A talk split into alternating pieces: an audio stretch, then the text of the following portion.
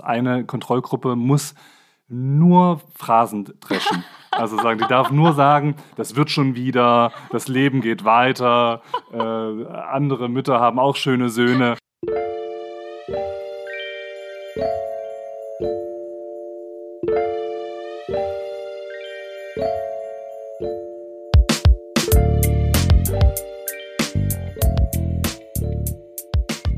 Und herzlich willkommen bei Bibliotherapie, dem Podcast über Literatur und Psyche. Ich bin Sophie. Ich bin Konstantin, soweit ich weiß. Immer noch. Und wir sprechen ja einmal im Monat über Bücher, die sich mit psychologischen Themen oder psychischen Erkrankungen beschäftigen. Genau. Und es ist etwas passiert. Ja, es ist, wir haben unsere Veröffentlichung. Ja, wir haben uns dann doch entschieden, nicht mehr im Geheimen aufzunehmen, sondern das der Öffentlichkeit zu überantworten. Wie war das so? Äh, ich war tatsächlich aufgeregt. Also so am, am Tag der, der, der Online-Stellung des Veröffentlichens habe ich, also habe es gemerkt. Ja, ich hatte auch ein bisschen Angst. Und ähm, es war auch ganz neu, weil wir sowas noch nie gemacht haben und das der ganze technische Aspekt alleine. Ne? Wie sorge ich dafür, dass das irgendwie abrufbar ist auf den verschiedenen Plattformen und was sagen dann die Leute? Und äh, ironischerweise ist es jetzt auch so, dass ich mir keine Folgen mehr im Nachhinein anhören kann. Äh, ernsthaft? Ja, ich kann, äh, ich kann es nicht mehr. Ich, ich kann es nicht mehr. Also allein schon für die Statistik habe ich es mir runtergeladen. ähm, Nee, ich wollte eigentlich, weil wir ja die letzte Folge, die wir aufgenommen haben äh, mit äh, Delphine Vigan, ich wollte das eigentlich nochmal anhören, weil wir das ja gar nicht angehört haben danach. Also Stimmt, du, du vielleicht ja, schon, ich, ich aber nicht. ja. Ähm, und ich wollte, es ging nicht. Es ging nicht. Ja, so eine Panik, dass ich das anhöre und denke, oh, was habe ich denn da gesagt oder was habe ich denn da gemacht, dass ich das nicht nochmal anhören kann. Ich äh, darf mir ja, ich bin ja in der, in der lohnenswerten Lage, irgendwie mir jede der Aufnahmen drei bis viermal anzuhören. Du Glücklicher. Ja, das, dementsprechend kann ich dir sagen, dass sie äh, meiner Einschätzung nach komplett, komplett hörbar ist. Ja, ich habe auch schon gedacht, es liegt jetzt in deiner Verantwortung, mich darauf hinzuweisen, ob ich Schwachsinn geredet habe, weil ich krieg's ja jetzt im Nachhinein nicht mehr mit. Ist das dein Plan für die Zukunft, gar nicht mehr reinzuhören in die Podcasts? Es ist auch ein bisschen narzisstisch, in diese Podcasts danach nochmal reinzuhören. Ich überlege jetzt gerade, bin ich hier auf der falschen Position vielleicht? Ähm, ich ich, ich habe mich ja sogar geweigert, uns irgendwo zu bewerten. Ja, irgendwie fünf Sterne zu vergeben. Genau. genau. Also, also ich weiß nicht, ob das jetzt mein, äh, mein Dauerplan ist. Das ist bestimmt nicht so clever. Irgendwann werde ich das bestimmt nochmal anhören, aber jetzt im Moment denke ich immer, dann ist es raus, jetzt kann ich nichts mehr daran ändern und oh Gott, was habe ich getan? So. Aber irgendwann wird sich das vielleicht wieder geben, hoffe ich. Äh, was wir im Zuge dessen auch gemacht haben, ist, wir haben einen Instagram-Account äh, gemacht für den Podcast. Oder ich habe das gemacht mit deinem Einverständnis weil ähm, das eine gute Möglichkeit ist, um mit Leuten in Kontakt zu treten, die den ganzen Spaß anhören. Du guckst so wahnsinnig kritisch auf, ich guck, auf den ich guck auf den Ausschlag, Ich gucke auf den Ausschlag des Monitors. Also wenn du ein, ein Mühe entfernt vom Mikro noch sein könntest, ein bisschen mehr. Also ein bisschen weiter weg. Genau. Okay.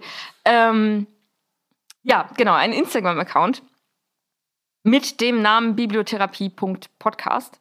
Das kann man gerne abonnieren und dann wird man auf dem Laufenden gehalten, über welche Bücher wir gesprochen haben oder was sonst so los ist, ähm, wohin wir in Urlaub fahren. Nein, natürlich nicht. Äh, aber ein bisschen Hintergrundinfos und sowas. Und Genau. wer das Gefühl hat, äh, er oder sie müsste irgendwie Lob, Kritik und alles dazwischen loswerden, kann das gerne tun, auch per Mail an literaturematters@gmx.de. Steht aber auch im Instagram-Account. Genau, ich glaube, das ist ganz clever, das nochmal nachzulesen. Ja, Die war wahrscheinlich. ja- Also Literature wie Englisch, Literatur und dann Matters. Also ne? wie, wie Mental Health Matters, nur Literature Matters at gmx.de. Ja, das war's jetzt. Worüber reden wir heute? Wir reden heute über Laufen von Isabel Bogdan. Und bevor wir das tun, äh, die obligatorische Content Note. Wir reden in dieser Folge auch über Suizid. War nur am Rande, weil das nicht Ja. das Hauptthema des Buches ist, aber es wird auf jeden Fall schon mal vorkommen. Also wen das zu sehr belastet, die Folge nicht anhören oder nicht alleine hören. Und wer Hilfe braucht und erste Anlaufstellen, der kann sich an die Telefonseelsorge wenden unter 0800 3 mal die 1 0 3 mal die 1. Das ist kostenlos.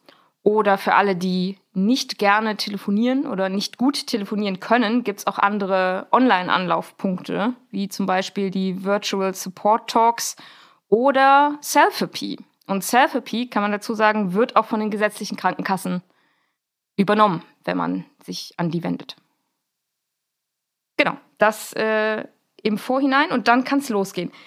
Du hast dir würde ich so sagen, du hast dir gewünscht, dass wir ja, genau. über Laufen sprechen. Genau, es ist Von Anfang an eigentlich ja, schon. Schon genau, als wir genau. den Podcast geplant genau. haben, hast du eigentlich sofort gesagt, du möchtest über Laufen sprechen. Genau, weil das tatsächlich eins meiner Lieblingsbücher ähm, ist oder das auf jeden Fall so eine Zeit lang so in meinen, in meinen Top, ich weiß nicht was, zehn oder sowas ähm, sich bewegt hat. Ich mag das Buch sehr, sehr gern. Und bevor wir inhaltlich einsteigen, vielleicht noch kurz was zu Isabel Bogdan als Autorin. Äh, die ist in Köln geboren und neben der Schriftstellerei ist sie auch eine fantastische Übersetzerin, unter anderem für Romane von Jane Gardam, aber auch ganz viele andere Sachen. Sie hat Anglistik und Japanologie studiert und hat 2012 ihr erstes Buch veröffentlicht namens Sachen machen. Das war aber noch kein Roman, sondern es war genau das, was der Titel sagt. Isabel Bogdan hat Sachen gemacht, wie Rhönrad fahren oder auf Esoterikmessen gehen oder nach Wacken oder so, so, ganz viele verschiedene Dinge, die sie immer schon mal machen wollte und hat darüber geschrieben, wie das so ist, wenn sie das tut.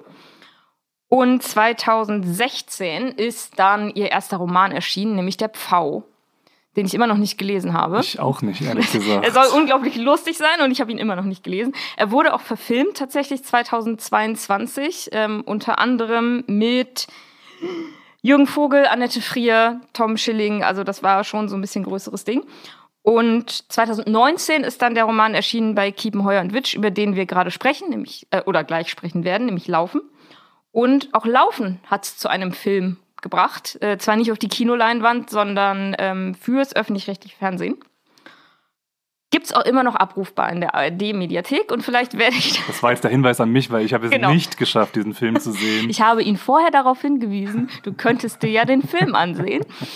Äh, was er nicht getan hat, deswegen werde ich nachher allein kurz ähm, was zum Film sagen, den ich aber auch erst gestern Abend gesehen habe. Der Fairness halber sei das gesagt. Ja. Genau. Warum wolltest du dringend über den Roman sprechen? Weil es eines deiner Lieblingsbücher genau, ist. Genau, genau. Ähm, das und weil ich, weil ich eben auch finde, dass dieses Thema Trauern ähm, da sehr, sehr schön verarbeitet ist. Also schön im Sinne von literarisch, ähm, aber tatsächlich auch ähm, inhaltlich schön. Also wo ich sagen würde, das sind so vom, aus fachlicher Sicht Prozesse, die, äh, die ich auf jeden Fall auch von anderen PatientInnen äh, gehört habe, äh, mitbekommen habe, die ich selber gut nachvollziehen kann und die äh, relativ so un, unkünstlich, unüberheblich äh, so rüberkommen. Das, das gefällt mir sehr. Ja, also ich fand das auf jeden Fall auch ein total, total nahbares Buch, wenn man yeah. das so sagen kann. Also ich habe das ja damals schon gelesen, als es rauskam, 2019, bin ja. aber echt dankbar dafür, dass ich das jetzt nochmal gelesen habe, weil gefühlt lag da lagen da Lichtjahre zwischen. Und es ja. stimmt ja auch, da lag eine ganze Pandemie dazwischen. Genau, zwischen 2019 und 2023 lagen viele Jahre ja, dazwischen. Ja, sehr, sehr viele Jahre, also Jahre dazwischen. Gefühlt sehr viele, sehr lange Jahre. Und vielleicht erstmal ganz allgemein gesagt, worum es geht. Eigentlich ist Laufen so eine Art, äh, also es ist ein einziger Monolog, ja, äh, genau, kann man sagen. Genau. Äh, oder Monologfragmente, die spielen genau. sich ja genau. nicht alle am selben Tag ab. Und im Mittelpunkt steht äh, eine Protagonistin. Jetzt muss ich da einmal kurz. Ähm, in dem Film hat die Protagonistin nämlich einen Namen. Hat sie hier auch einen Namen, den ich einfach verpeilt habe? Nee, oder? Ich, also wenn der Name eventuell genannt wird, dann nur so im Nebenher. Also, Weil ich kann mich gerade überhaupt nicht dran erinnern, deswegen war ich auch voll irritiert, dass sie im Film auf einmal einen Namen hat und ich dachte, habe ich das einfach verpasst. Ähm, also die Protagonistin, die im Mittelpunkt steht, ist Orchestermusikerin. Ja, spielt Bratsche. Äh, ja, und sie hat einen, einen Verlust erlitten. Ja. Ähm, welcher genau das ist, kommen wir gleich nochmal drauf. Und sie fängt wieder an zu laufen. Ja. Also sie hat das früher schon mal gemacht, aber ich glaube, im Roman steht irgendwie schon sechs, sieben Jahre her. Ja, ja, Dann hat sie irgendwann damit aufgehört und jetzt fängt sie wieder an mit dem Laufen. Und es ist richtig hart für sie. Ja. Am Anfang. Also eigentlich denkt sie die ganze Zeit nur, ich kann nicht mehr, ich will wieder nach Hause, ich ähm, brech gleich zusammen. Und Währenddessen, während sie läuft, geht ihr eine ganze Menge durch den Kopf. Ja. Und das ist eigentlich das, woraus der Roman besteht. Das ist das gesamte Nämlich, Buch. Ne, diese genau. ganze, also es gibt keine keine direkten Dialoge, keine ja. geschilderten Szenen oder so und wenn dann eben nur aus dem Rückblick, ne, ja. wie sie beim Laufen darüber nachdenkt, dass dieses oder jenes passiert ist. Und deswegen war ich am Anfang schon gespannt, bevor ich den Film gesehen habe, weil ich dachte, wie verfilmen die genau, das? Stimmt, jetzt, wie, setzen, sagst, wie setzen die das um, Das ist ein einziger Monolog in Filmform. Und sie sagt auch selber am Anfang, ähm, also warum sie das tut, ne? warum sie läuft, weil sie entscheidet sich jetzt nicht zufällig irgendwie dafür, sondern sie hat schon so einen Grund. Sie sagt, ich laufe mir die Grübelei weg. Andere Leute laufen angeblich, weil sie dabei gut nachdenken können. Ich kann an gar nichts anderes denken als an meinen Körper. Ob er funktioniert, wie er funktioniert, wie das Laufen sich anfühlt, ob ich noch kann und wenn ja, wie weit. Und im Text steht ja sogar, also ist sogar ihre Atemfrequenz, ne? Also ja, einatmen, nicht, ausatmen. Genau. Also ja. sie hat ja irgendwann mal gehört, dass man halt doppelt so lange ausatmen soll, ja. wie man einatmet. Ja. Und sogar das steht dann irgendwie im Text drin. Was sich aber auch mit der Zeit verändert, was ich ganz spannend. Also die Atemfrequenz verändert sich. Und was ich beim Lesen, da kann ich dich gleich fragen, du läufst ja auch hin und wieder. Äh, hin und wieder, ja. Und ähm, mich würde interessieren, kannst du dabei gut nachdenken oder denkst du an gar nichts beim Laufen und das ist gerade das Gute? Ich glaube, ich habe das auch während des Lesens nochmal überlegt. Ich mache beides. Also es gibt beides. Es gibt äh, Läufe, wo ich so richtig gar nicht nachdenke. Ähm, das ist, ich höre viel Musik während des Laufens und dann einfach nur so in dem, in dem Rhythmus der Musik bin. Und es gibt aber auch Läufe, wo ich ähm, relativ frei so Gedanken produziere, jetzt gar nicht so auf irgendwas Spezifisches, so nach dem Motto, ich möchte über das nächste anstehende zu lösende Thema nachdenken und deswegen laufe ich, sondern dann kommen irgendwie so Gedanken auf, das, was gerade kommt. Aber das nehme ich jetzt im allergrößten Teil auch eher angenehm dann wahr. Ja. Ja, ich bin ja leider so unsportlich, dass ich überhaupt gar nicht laufe. Aber ähm, ich würde wahrscheinlich so ähnlich laufen wie die Protagonistin im Roman. Also zumindest am Anfang, nämlich erstmal, oh Gott, ich kann nicht mehr, oh Gott, mir tut das weh, oh Gott, äh, mein Atem, oh Gott, mein Puls. Ähm, das könnte ich mir gut vorstellen. Also so geht's mir auch beim Laufen. Ich denke mir auch viel, ich kann nicht oder ich kann nicht mehr.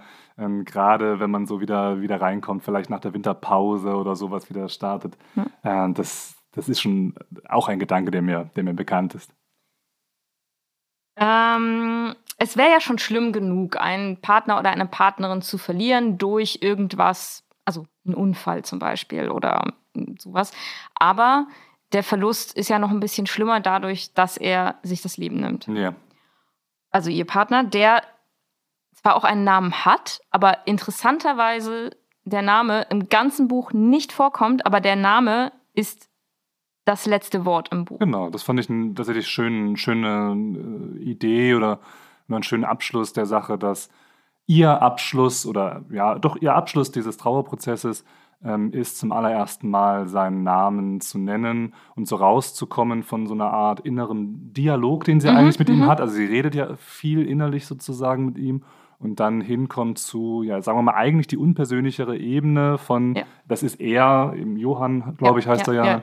Ähm, ja, ich finde, es ist super gut. Ich weiß gar nicht, ob mir das beim ersten Lesen so aufgefallen ist. Wahrscheinlich schon. Ich habe es einfach vergessen. Aber ich fand es so gut gemacht, wie im Laufe des Romans man halt merkt, wie immer mehr Distanz genau, genau, ähm, genau, entsteht genau, Ne? und wie sie nicht mehr ihn direkt anspricht und sagt, warum hast du dies, warum hast du das und du hast ganz lange das und sondern dann ist er plötzlich er. Ja. Und dann ist er irgendwann Johann. Ja. Und das fand ich richtig gut. Und ich war richtig überrascht darüber, habe ich dir vorhin schon gesagt, dass, wie gesagt, ich habe das Buch ja schon mal gelesen, aber ich hatte komplett vergessen, dass der Partner sich umbringt. Ja, was spannend ist, weil das ist so ziemlich das Hauptthema des Buches. Ist, Abgesehen vom Laufen. Ja. Das ist total eigenartig. Ich kann es mir auch nicht erklären, warum ich das komplett ausgeblendet habe. Ich habe mir halt wirklich nur gemerkt, es geht eben um Trauer und um Verlust und so. Aber was dieser Verlust war oder wie der zustande gekommen ist, ja, hm, habe ich mir irgendwie nicht gemerkt. Sie, genau, spricht ihn am Anfang sehr, sehr viel, wie gesagt, direkt an. Und ähm, sie macht sich Vorwürfe natürlich. Ja. Sie macht sich Vorwürfe, dass sie es nicht bemerkt hat, wie schlecht es ihm geht.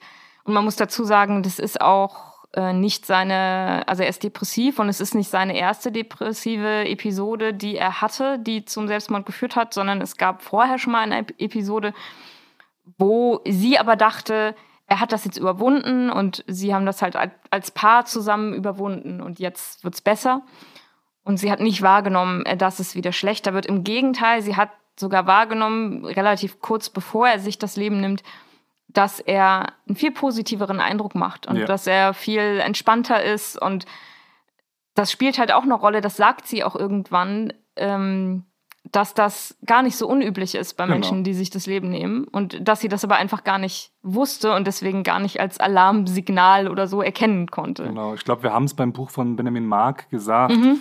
ähm, dass so es verschiedene ähm, so präsuizidale Warnzeichen gibt und eins ist tatsächlich dieses auf einmal, also nach sehr hoher Belastung, auf einmal so ganz ruhig und entspannt zu sein und da ist so die Erklärung dafür, dass die Leute, nachdem sie die Entscheidung getroffen haben, ähm, ihr Leben zu beenden, äh, entlastet sich fühlen und dann tatsächlich ein paar Tage, vielleicht auch ein paar Wochen ähm, weitermachen ähm, in dem Wissen, ja, dann und dann äh, werde ich mein Leben beenden und von außen aber dann auf einmal so wirken, als ob, ob ja, run- runtergefahren, gelassen, entspannt auf einmal wären, wo vorher so eine, so eine, so eine belastende Anspannung da gewesen ist. Das ist ja tatsächlich auch was, was die Beziehung sehr belastet zwischen den beiden. Da können wir vielleicht nachher nochmal drüber sprechen, weil ich es echt gut finde, dass der Roman nicht nur ein Roman ist über Trauer, Ja. sondern gleichzeitig ja auch ein Roman, äh, ja quasi ein Angehörigen Roman ist ähm, von einer äh, Frau, die mit einem depressiven Partner ähm, zusammenlebt und dass das natürlich viele Auswirkungen auf die Beziehung hat in Ja. sämtlichen in sämtlichen Bereichen. Sie denkt sich zum Beispiel sowas wie, ich habe dich ja oft genug gefragt, was dir fehlt und was du brauchst. Und du wusstest selbst, dass dir nichts fehlte, was ich dir hätte geben können. Und es gab eine Textstelle, die fand ich ganz großartig, wo sie eben auch darüber nachdenkt, ähm, ne, mir ist es gar nicht so aufgefallen, dass es dir so schlecht geht. Und sie sagt, du warst ja immer noch lustig, manchmal jedenfalls. Denn wenn die Seele kaputt geht, heißt das nicht, dass auch der Humor kaputt geht. Ja, Und das fand ich sehr schön, ne, dass Ja. Leute trotzdem ja zwischendurch gute Laune haben können und Witze machen können und das aber nicht automatisch heißt, dass alles cool ist. Ja. Lustigerweise, ähm, auch das haben wir ja schon beim, beim Buch von, von Benjamin Mark gesagt, dieses, dass Menschen, die Humor haben, Humor zeigen können, ähm, dass das nicht irgendwie ausschließt, dass das in der Depression ist. Was mir gerade, wo du das sagst, noch einfällt, so ein bisschen ähm, abgelöst davon, aber vielleicht trotzdem halbwegs passend hier an der Stelle, äh, weil das ja eins meiner Lieblingsbücher ist, habe ich das einigen Menschen empfohlen Ja, äh, über die letzten drei, vier Jahre hinweg. Und äh, ungelogen, jeder Person, die ich das empfohlen habe, äh, mochte es nicht. was? was? Also aus, allen, aus allen möglichen Ecken, tatsächlich Leute, die mit, mit Literatur relativ zu tun haben, Leute, die auch mit Psychotherapie zumindest halbwegs was zu tun haben. Ähm, deswegen freue ich mich gerade, dass du es jetzt zumindest ähm, das kann ich überhaupt, also ganz mit, gut, ganz gut also machst. ohne da jetzt zu weit abzuschweifen, aber, äh, abzuschweifen, aber mit welchen Begründungen denn? Keine großen. Ich glaube, das Einzige, was mir jetzt so hängen geblieben ist, äh, einer sagte, das ist ihm zu seicht, glaube ich.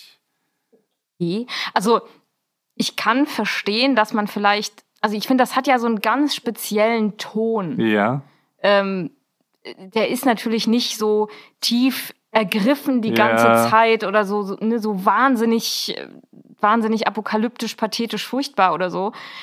Aber das, das finde ich nicht negativ. Also man kann ja über dieses Thema durchaus auch schreiben mit einem Tonfall, der ja aber auch, finde ich jedenfalls, zu keinem Zeitpunkt irgendwie verharmlosend ist Ja, oder, ja.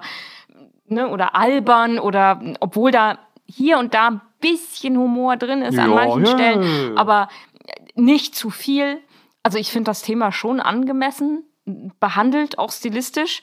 Ich meine, ich kann mir, ich kann mir am Rande vorstellen, wie man vielleicht irgendwie zu diesem Eindruck kommt, aber ich kann ihn überhaupt nicht teilen. Also, aber gut, okay.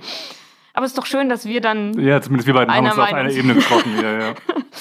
ähm, ein Kapitel, äh, da kommen wir jetzt ein bisschen zur Trauer. Ein Kapitel beginnt mit Rike, also Rike ist ähm, ihre Freundin, die sie auch sehr, sehr viel unterstützt während dieser Trauerphase. Rike sagt, es wird jetzt besser, ein Jahr ist rum. Wir haben ja von Trauer oder viele Menschen haben von Trauer eine sehr reglementierte Ja, Vorstellung. Also stimmt, ja. wie lange sie dauern darf, Ja. ähm, ab wann es irgendwie krankhaft ist oder das Zeitpunkt X ist jetzt da, jetzt muss man wieder funktionieren oder es muss alles irgendwie wieder okay sein.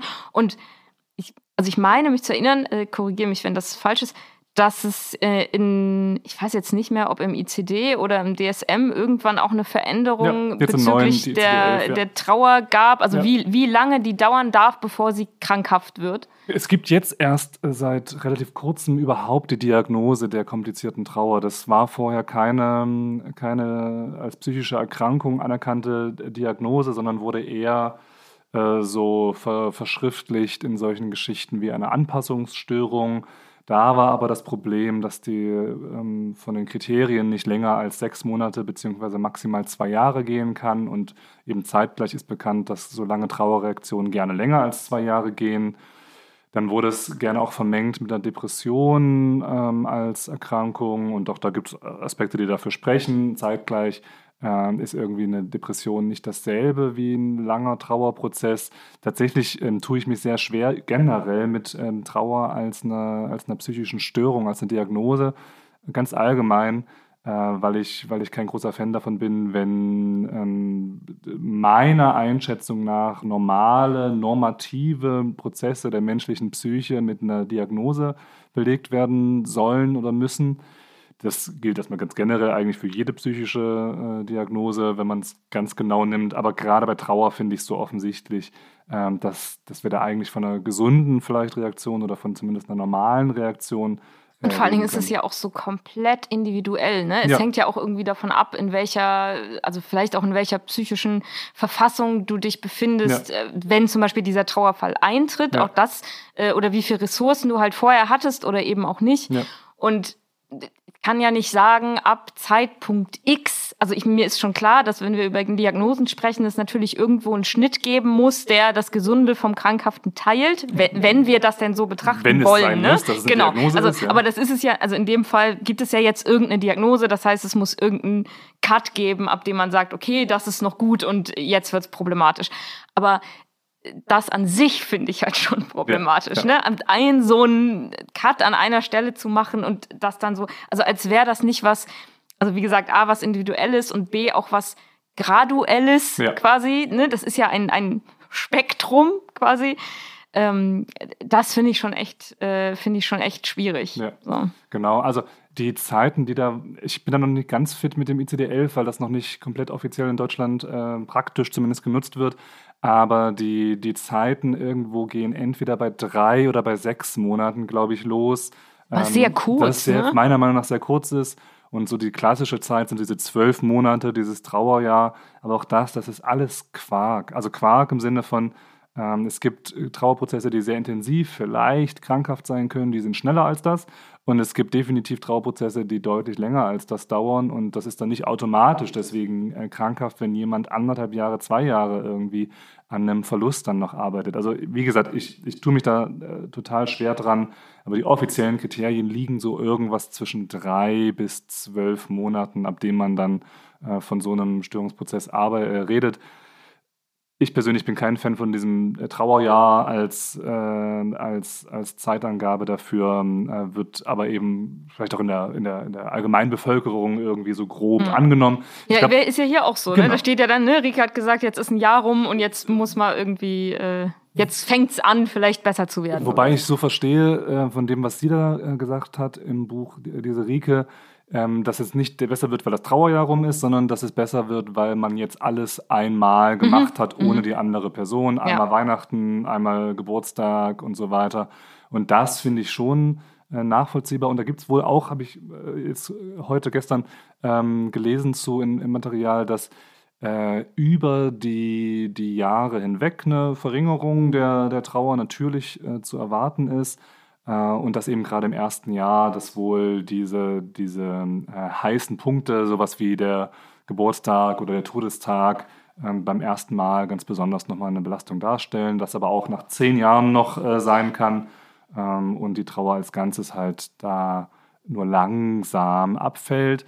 Wobei ich auch so ein bisschen vielleicht widersprüchlich dazu oder, oder ergänzend dazu auch gesehen habe jetzt als Zahl, dass von denen, wo so eine komplizierte Trauer oder so eine, so eine schwieriger Trauerprozess gefunden wurde in Studien, dass dann nach vier Jahren so circa eigentlich bei niemandem mehr eine klinische ausgeprägte äh, Trauer gesehen wurde. Kann man vielleicht auch nochmal irgendwie als, als Hinterkopf haben, dass es so innerhalb von ein paar Jahren meistens diesen, diesen belastend klinischen Wert verliert, während zeitgleich bei so gut wie allen halt über Jahre oder auch Jahrzehnte noch, je nach Trauerverlust, um den es geht, ähm, noch irgendeine Form von Belastung da ist. Aber auch das ist ja irgendwie nachvollziehbar. Stellen wir uns vor, wir verlieren ja, irgendwie, natürlich. also was weiß ich, äh, ich bin 40 und, und verliere mein 15-jähriges Kind oder sowas, dass ich dann nicht nach vier Jahren sage, ja, jetzt ist eigentlich gut irgendwie so, jetzt hört es irgendwie auf mit Trauern, es reicht mir. Und es ist ja auch so, ja. also das ähm, äh, beschreibt sie auch an einer Stelle, ähm, dass, ach Gott, mir fällt jetzt nur so ein negatives Wort ein, was ich nicht verwenden möchte, ähm, dass Dinge, sage es jetzt einfach und ich meine das überhaupt nicht negativ, kontaminiert sind mit ja. Erinnerungen an diese Person. Ich würde assoziiert wählen jetzt als Begriff, wenn du es ja, neutraler machen Ja, möchtest. aber assoziiert, ja, ja, aber ich bin mir nicht ganz sicher, ob assoziiert genau das trifft, was ich meine. Aber du verstehst auf jeden ja, Fall, was ich meine. Ähm, und da gibt es auch so eine Textstelle, wo halt steht, du hast so viel mitgenommen, so viele Orte, an die ich nicht mehr gehen kann, Dinge, die ich nicht mehr tun und Musik, die ich nicht mehr hören kann, alles hast du mitgenommen. Ja. Und das, das wird ja nicht anders, wenn jetzt irgendwie vier, fünf Jahre vergehen, also ne, wenn man vielleicht dann wieder das eine Lied hört. Das ist ja hier zum Beispiel auch so ja. mit Datumin Levsten büst oder so, ja, ähm, ja. dass sie das sehr mit ihm verbindet und so ganz viele Kleinigkeiten, die dann ja auch nach Jahren immer mal wieder aufploppen so und die vielleicht auch noch mehr treffen, wenn sie so aus dem aus dem Nichts kommen. Also zum Beispiel, weiß ich nicht, wenn du vielleicht vermieden hast, so ein bestimmtes Lied irgendwie Ja. länger zu hören, eben weil das so damit verbunden ist. Und dann hörst du es irgendwie wieder und dann wirft es dich vielleicht auch nach ein paar Jahren einfach nochmal um. Also das wird sich ja nie, nie ändern. So, irgendeine Reaktion wird es immer erzeugen, aber und ich möchte nochmal betonen, und das kann ja auch normal und gesund komplett. sein. Ne? Ja, also ich würde da jetzt auch nicht sagen, dass das jetzt irgendwie krankhaft oder Ja. problematisch oder so, solange man sich halt aus dieser Akutreaktion auf diesen, auf diesen Reiz, so willst, das klingt jetzt sehr, sehr sachlich, ähm, wenn du dich da wieder rausarbeiten kannst und dich das nicht so komplett umwirft, dass du dann erstmal deinen, deinen Alltag nicht mehr bestreiten kannst, dann kann das ja auch, es muss ja nicht nur eine negative Komponente haben, ne? Also auch wenn es schmerzt in dem Moment, aber es ist ja trotzdem vielleicht auch eine schöne Erinnerung, Ja. die du dann wieder hast an diese Person.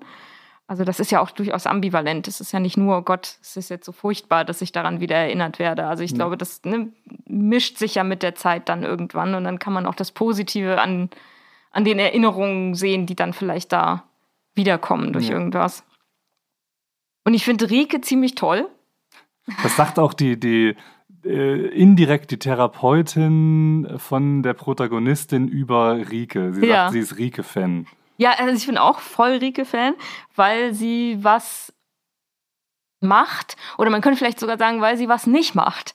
Ja. Ähm, weil sie gibt keine guten Ratschläge, Ja, ja. sondern sie ist einfach da und sie lässt die Protagonistin einfach traurig sein. Ja. Und ich glaube, dass das eine sehr, sehr schwere Aufgabe für sehr viele Menschen Ja, ist. ja, ja, also das Aushalten von, Genau. von Hilflosigkeit, von Trauer. So, ja. Ja, und nicht sofort zu versuchen, ähm, irgendwas davon besser zu machen. Es gibt so viele schöne ähm, Textstellen zu gut gemeinten schlechten Ratschlägen, die man dann so bekommt. Ja, ich hatte Ähm, mir überlegt, ob man, ähm, wenn man mal so eine, eine Studie machen möchte zu, äh, was ist gute und was ist schlechte Psychotherapie, vielleicht beim Thema Trauer, dass man so als Manual, als, als ähm, Angabe sozusagen macht, dass eine Kontrollgruppe muss nur Phrasen dreschen.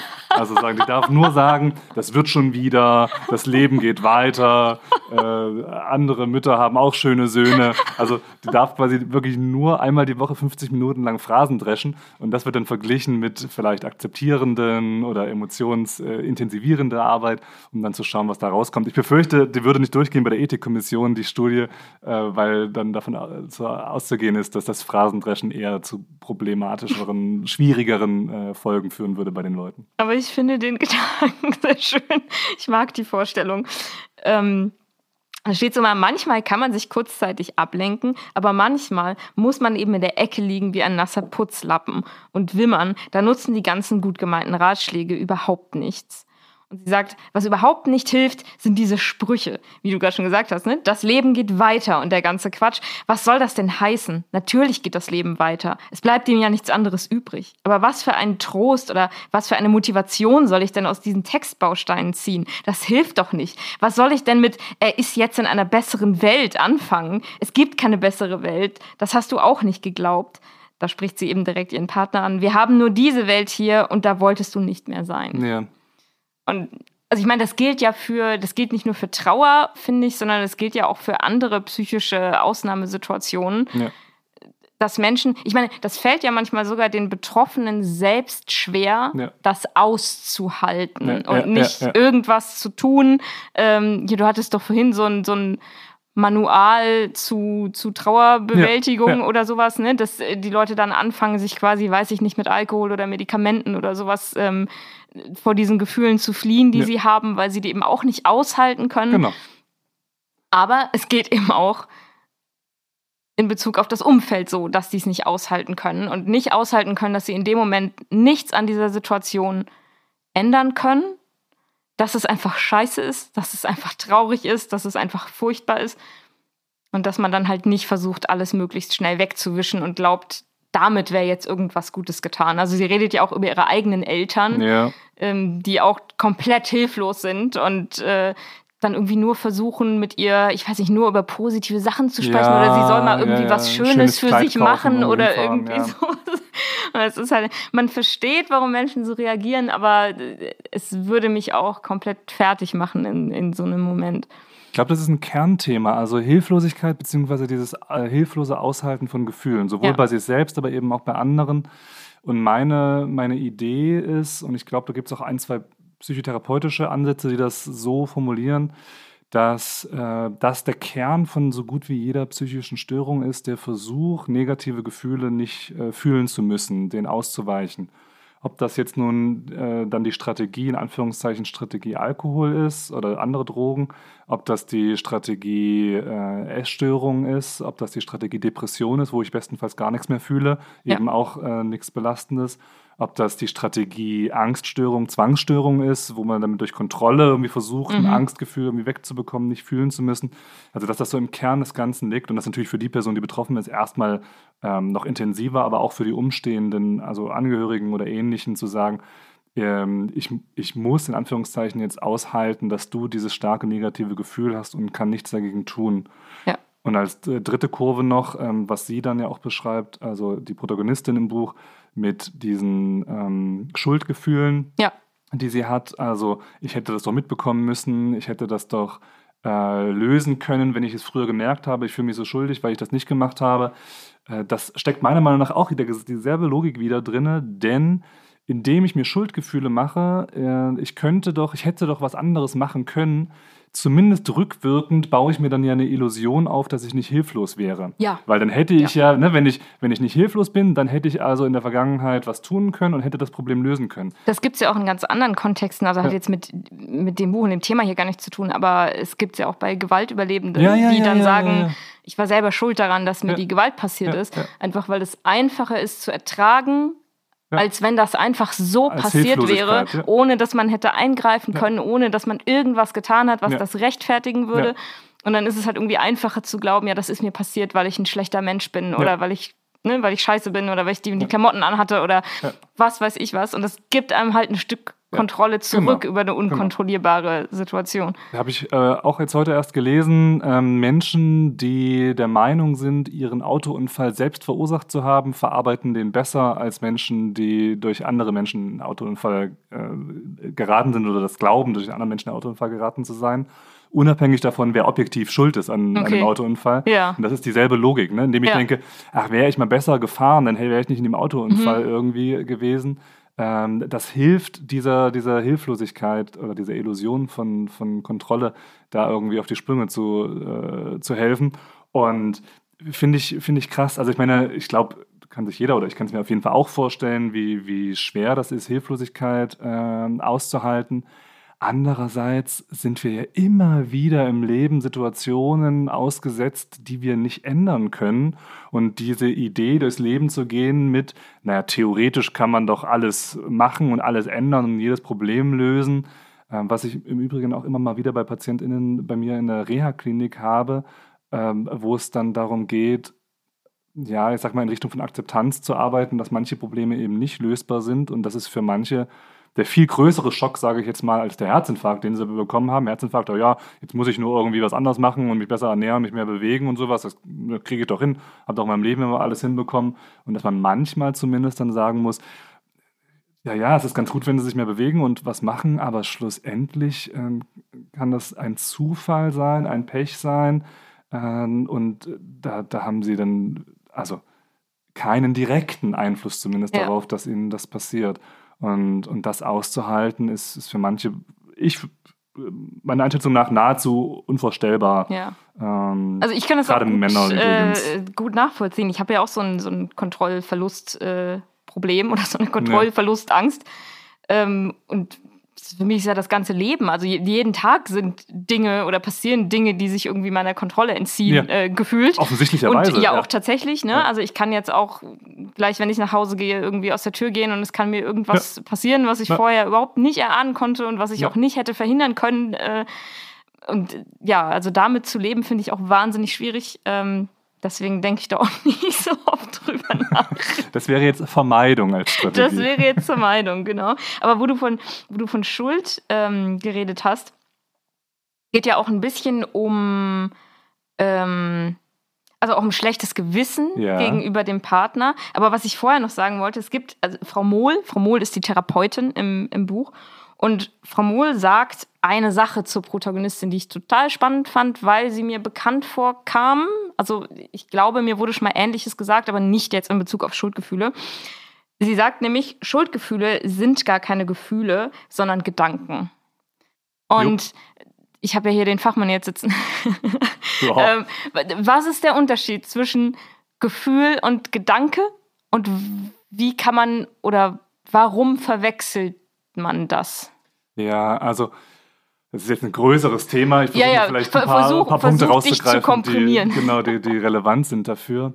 Ähm, also erstmal vielleicht am Konkreten, das ist einfacher. Schuldgefühle. Warum sagt sie, dass Schuldgefühle keine Gefühle sind, sondern Gedanken?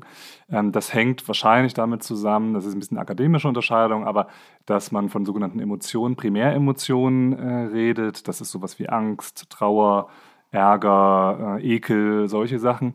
Und dass man sagen kann, dass alles andere an Emotionen, die wir oder Gefühlen, die wir so kennen, eigentlich nur diese Primäremotionen plus irgendwelche Form von bewertenden Gedanken sind. Mhm. Und Schuld wäre jetzt vielleicht eine Kombination aus Trauer plus der Gedanke, ne, das lag an meinem, an meiner Ursache, dass das passiert ist. Ähm, Vielleicht sowas wie Stolz ist das Gefühl Freude plus der Gedanke, äh, ich habe das gemacht, ich habe mhm. das geschafft.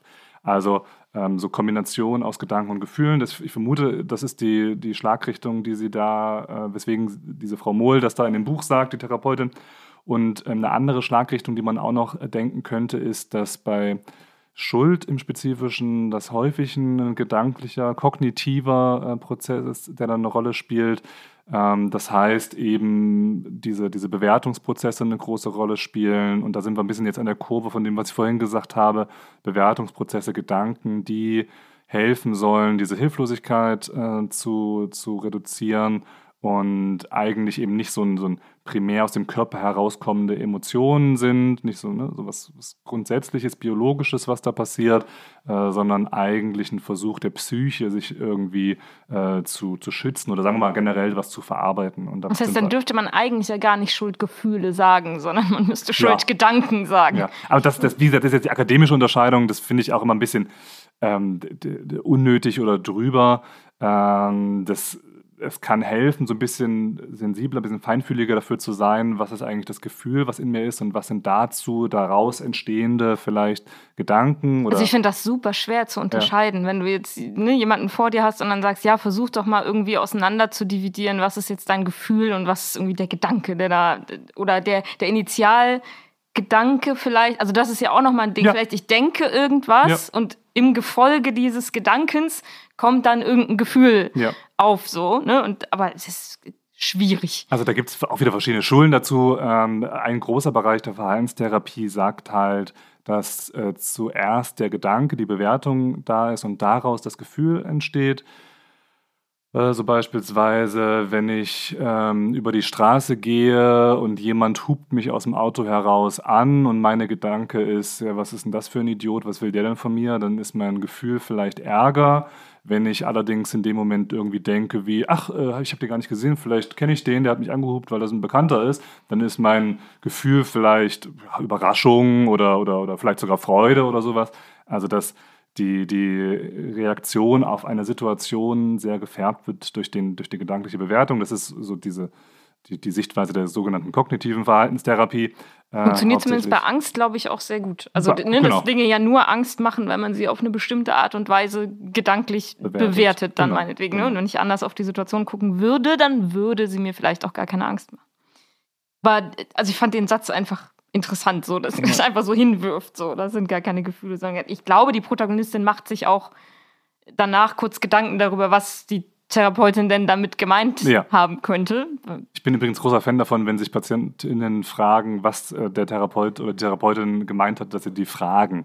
Ähm, ja. Das ist ähm, so ein bisschen Selbstwirksamkeit, zu sagen, was meinen sie eigentlich damit? das stimmt. Aber ich weiß gar nicht, ich überlege gerade, ob ich das oft gemacht habe. Also TherapeutInnen fragen, was sie jetzt konkret gemeint haben.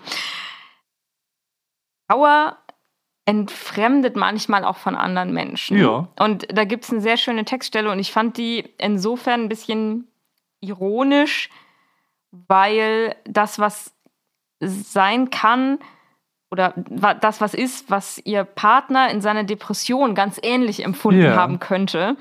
Äh, sie erzählt, ich glaube, von einem Abendessen oder irgendeinem, irgendeinem Treffen mit Freunden abends sagt, wie vor einer Weile bei Doro und Frank. Es war total nett, aber plötzlich war mir da zu viel Glück und ich musste nach Hause gehen. Nicht, um mich in eigenen, meinem eigenen Elend zu wälzen, sondern weil ich mir das Leben der anderen nicht mehr angucken konnte. Ich kam mir vor, als würde ich aus einem anderen Kulturkreis stammen und überhaupt nicht verstehen, was vor sich geht. Ja.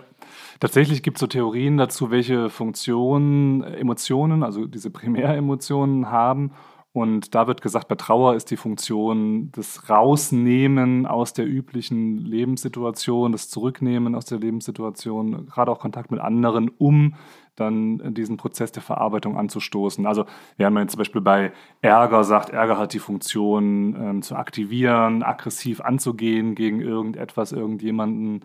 Angst hat die Funktion zu schützen, rauszugehen aus, aus äh, gefährlichen Situationen. Dann wohl Trauer die Funktion, die, sich zurückzuziehen und damit die Verarbeitung des, des Verlustes ähm, zu, anzustoßen, gibt es zumindest als Theorie dazu. Und ich also wie gesagt, das ist ja, glaube ich, auch was, was depressive Menschen äh, kennen, ja. ne? dass sie sich irgendwie so in Menschengruppen befinden, die sich alle ähm, positiv, also vermeintlich positiv gestimmt unterhalten und ne, gute Laune und alles ist toll und man sitzt irgendwie so daneben und denkt, keine Ahnung, die sprechen eine Fremdsprache oder ja. die sind gerade irgendwie in der Gegend unterwegs, wo ich überhaupt keinen Zugang zu habe. Und dann neigt man halt auch eher dazu, zu gehen, weil ja. Ne, dieses typische, dann fühle ich mich mitten in einer Gruppe total alleine. Das es gibt auch, also das ist ja nicht Zufall, dass zwischen den sowohl Diagnosen Depression und äh, komplizierter Trauer als auch äh, zwischen so Lebensverläufen, ähm, Depression und Trauer, dass es da Überlappungen mhm. gibt. Also die Zahlen, die ich da gefunden habe, war, dass Menschen, die so einen komplizierten, also wirklich so einen, sagen wir mal, krankhaften Trauerprozess haben, dass 80 Prozent, 80 Prozent von denen im Leben irgendwann mal eine Depression haben. Also ne, das ist eine nahezu komplette 1 zu 1 äh, Überdeckung. Und von denen, die gerade mittendrin sind im, in so einem schweren Trauerprozess, in so einem komplizierten, also wie gesagt, krankhaften Trauerprozess, dass von denen ungefähr ein Viertel, also 25 Prozent auch zeitgleich ähm, eine Depression haben. Da gibt, es, da gibt es Überlappungen zwischen den beiden Themen, definitiv. Und auch ein total wichtiger, also wenn wir über Emotionen äh, reden, die so im Laufe des Buches verhandelt werden, ne, über Schuldgefühle und vielleicht auch depressionsähnliche Gefühle und schlechtes Gewissen und so es geht auch um Wut. Ja. Und, Gerade bei Suizid, ja. ja. Und das äh, finde ich, find ich total wichtig. Also es kommt halt am Anfang auch schon Wut vor, aber die Wut der Protagonistin richtet sich nicht auf das, was sie eigentlich wütend macht, sondern auf andere Dinge. Also das können natürlich auch die ähm, schlechten Ratschläge Ja. des Umfelds sein. Aber es gibt auch eine schöne Szene am Anfang, wo sie an einer Apotheke vorbeiläuft und in dem Schaufenster gibt es eine Werbung, Ja, wo drauf steht, ähm, so das Bachblüten gegen Einsamkeit oder so. Und das, das bringt sie einfach wahnsinnig auf, was ich, was ich auch verstehen kann, würde mich auch aufbringen. Aber das sind halt, glaube ich, so Momente, wo ne, da kann ich irgendwie gefahrloser wütend sein, ja. weil das ja irgendwie was vergleichsweise Belangloses ist. Ne? Ja. Man könnte ja natürlich auch da vorbeilaufen und denken, oh Gott, was für ein Schrott und äh, sich nicht mehr damit beschäftigen.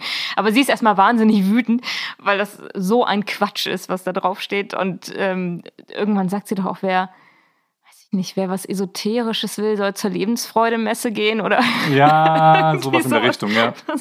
das fand ich auch sehr schön. Also am Anfang ist diese Wut halt noch, naja, sie, sie, sie läuft so um das Eigentliche herum. Ja. Und irgendwann fängt sie dann aber auch an, sich zu erlauben, also auch weil die Therapeutin ne, sie, also jetzt nicht ermutigt, ja, ähm, das zu empfinden, dass sie eben auch wütend auf ihren Partner ist. Wütend darauf, dass der sich so entschieden hat, dass er Ja. sie alleine gelassen hat. Wütend darauf, dass er so egoistisch war. Wütend darauf, dass sie ihm nur zwei Zeilen Abschiedsbrief äh, wert gewesen ist, wo auch, ähm, also ich meine, dieser Abschiedsbrief, ich habe das gestern nochmal, weil der kommt auch im Film vor. Da steht ja irgendwie nur drauf, ähm, ich bin mit meiner Entscheidung im Reinen und äh, irgendwas anderes noch. Ich grad hoffe, du findest wieder Glück im Leben. Ja, ja, irgendwie sowas, keine Ja. Ahnung. Ähm, also, ne, das ist schon, also wenn das alles ist, was nach einer mehrjährigen Partnerschaft irgendwie am Ende in so einem Abschiedsbrief steht, da kann man schon wirklich nachvollziehbar wütend sein. Ja, also natürlich zeitgleich, der Mann war offensichtlich äh, schwer Natürlich, depressiv. natürlich. Also, so- da, da kommt sie aber Teil immer wieder darauf Krankheit, zurück, ne? ne, Genau. dass sie sagt, ja, ich weiß natürlich, ne, dass, dass er krank war und dass es jetzt nicht ist, weil er irgendwie ein schlechter Mensch ist oder so. Ähm, aber es ist ja echt wichtig, glaube ich, das eben auch zuzulassen, ohne dass das bedeutet, den anderen abzuwerten oder eben Genau. auszublenden, dass das krankheitsbedingt so passiert ist. Genau. Aber das ist eben, glaube ich, auch die Schwierigkeit. Ja. Also wütend zu sein, gerade wenn jemand ähm, sich selbst das Leben genommen hat, zu sagen, ich bin wütend darauf, dass du das gemacht hast, aber ich kann auch anerkennen, dass du krank warst, als du es gemacht hast. Genau, also diese, ne, diese Ambivalenz, diese Ja. Zweiseitigkeit auszuhalten, dass beides irgendwie stimmt. Ja. Also es ist ja eine gerechtfertigte Wut. Ein Suizid ist eine sehr aggressive Handlung gegen sich selbst, primär natürlich, aber auch im, im Umfeld, in dem man ist. Und das ist einem Menschen, der in einer starken psychischen, schweren psychischen Störung ist, in vielen Fällen vielleicht nicht bewusst oder nicht fühlbar. Ähm, aber rein objektiv ist Ja. es natürlich eine, eine Also viele haben ja auch ein ganz Handlung. anderes Empfinden. Ne? Also die, die, die nehmen sich das Leben in dem Empfinden, dass das Leben für die Hinterbliebenen besser wäre, wenn Ja. sie nicht mehr da wären. Das ist eine schöne depressive Selbstabwertung. Genau. Ja. Das heißt, diese, dieser Gedanke, dass ähm, ich nehme mir das Leben und die Person, die zurückbleibt oder die Personen ähm, leiden dann unter dem Verlust ganz schrecklich. Das ist ja wahrscheinlich ein Gedanke, der mir in dem Moment, wenn ich mitten in der Depression bin, gar nicht kommt. Oder halt eben auch so abgewertet oder umgewertet wird in die Richtung von, klar geht es denen schlecht, wenn ich sterbe, aber noch schlechter geht es denen mit mir, wenn ich jetzt hier noch weiterlebe. Mhm. Ja, ja. Was absoluter Quark ist als Äh, Gedanke. Absolut, ja, ja. Ja, aber äh, ins Depressive so reinpassen Ja. könnte. Ja. Ja. Genau, sie hat auch einen, äh, sie ist auch wütend auf seine Eltern, was Gut, ich das auch sehr, gerechtfertigt, ja. sehr gut nachvollziehen kann, weil die Eltern Ich, benehmen bin, sich ich bin auch auf sehr viele Eltern wütend. also die Eltern benehmen sich wirklich sehr, sehr eigenartig, mö- möchte ich es mal sehr freundlich formulieren. Ähm, nach, also man muss sagen, die beiden waren nicht verheiratet und das Ja. spielt auch immer wieder eine Rolle. Ja. Also zumindest für seine Eltern spielt das eine Rolle, dass sie nicht ganz offiziell standesamtlich äh, irgendwie seine Frau gewesen ist. Und die kommen nach seinem Tod in die Wohnung und nehmen halt ganz, ganz viel seiner Sachen mit. Sie nehmen alle Sachen mit. Ja, alle, also die so sie nicht wie. versteckt, Ja, nehm, ja. nehmen sie mit. Genau, also, also im Film ist es irgendwie so, ich weiß nicht mehr genau, ob es im Buch auch so ähm, ist, dass sie dann sogar irgendwie Besteck mitnehmen oder sowas, was irgendwie der Familie oder aus dem Familienbesitz irgendwie kommt. Und seine, im Buch ist es eine Mandoline, Ja. äh, im Film ist es eine normale Gitarre. Also das nehmen sie mit, dann nehmen sie ein Auto von ihm mit, weil er hatte eine eine Autowerkstatt, also Ja. hat an Oldtimern Ja. rumgeschraubt und so. Also sein Auto nehmen sie mit und weiß ich nicht, Schallplatten und äh, also wirklich alles Mögliche räumen sie da aus, ohne mit ihr darüber zu sprechen oder irgendwie abzustimmen, wer bekommt was oder Ja. so. Und eben auch mit diesem, mit dieser dummen Begründung, ja, du bist ja nicht seine Frau gewesen. Ja. Das heißt, du hast halt keinerlei Anspruch auf die Sachen, die ihm gehört haben. Und dazu muss man wissen, im, im Buch äh, zumindest die Handlung so, dass die zehn Jahre lang ein Paar gewesen sind. Ja, ja. Und sie dann auch nachvollziehbarerweise sagt, äh, wie soll ich nach zehn Jahren wissen, was jetzt meins und was Total. seins ist? Also bei Sachen, die man sich dazu. zusammen Mhm. angeschafft hat und sie dann in ihrem kompletten, gerade frischen Trauerprozess da gegenüber den Eltern irgendwie äh, so nach dem Motto zeigen soll in der Wohnung, das war jetzt seins, das, Mhm. das nehmt ihr also anscheinend mit und das hier ist meins. Und dann sagt sie, bei der Musik irgendwie ist klar, die Folk-CDs sind seine und die Klassik-CDs sind meine. Aber bei allen anderen Dingen in der Wohnung ist so diese Trennung nicht mehr möglich. Ja. Und ähm, auch das finde ich äh, eine, eine total belastende Vorstellung. Ja, also wenn man gerade in einem Trauer, also mitten in der frischen Trauer drin ist, ich weiß nicht, ob beschrieben wird, wann genau nach dem, nach dem Suizid oder nach, nach der Beerdigung das gewesen ist, aber es wirkt, wirkte auf mich zumindest so, als ob das relativ früh ähm, danach passiert.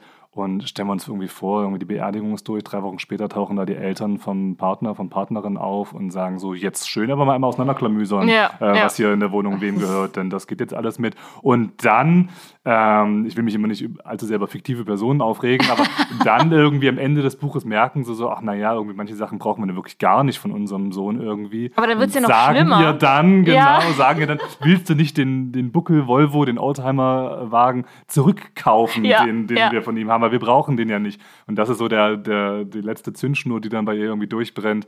Und äh, sie sagt dann, dass sie den Kontakt zu den Eltern irgendwie anderthalb Jahre, zwei Jahre oder sowas nach dem Tod. Also Zwischenzeitlich hat sie ja abbricht. wenigstens noch versucht, dass die sich vielleicht so annähern oder zumindest auf so äh, neutralen äh, Boden irgendwie kommen. Ne? Also, dass sie sich nicht besonders nahe stehen und sich jetzt nach dem, nach dem Tod des Partners und des Sohnes nicht mehr dauernd sehen, klar, aber Ja. dass sie wenigstens auf so ein neutrales Gebiet kommen.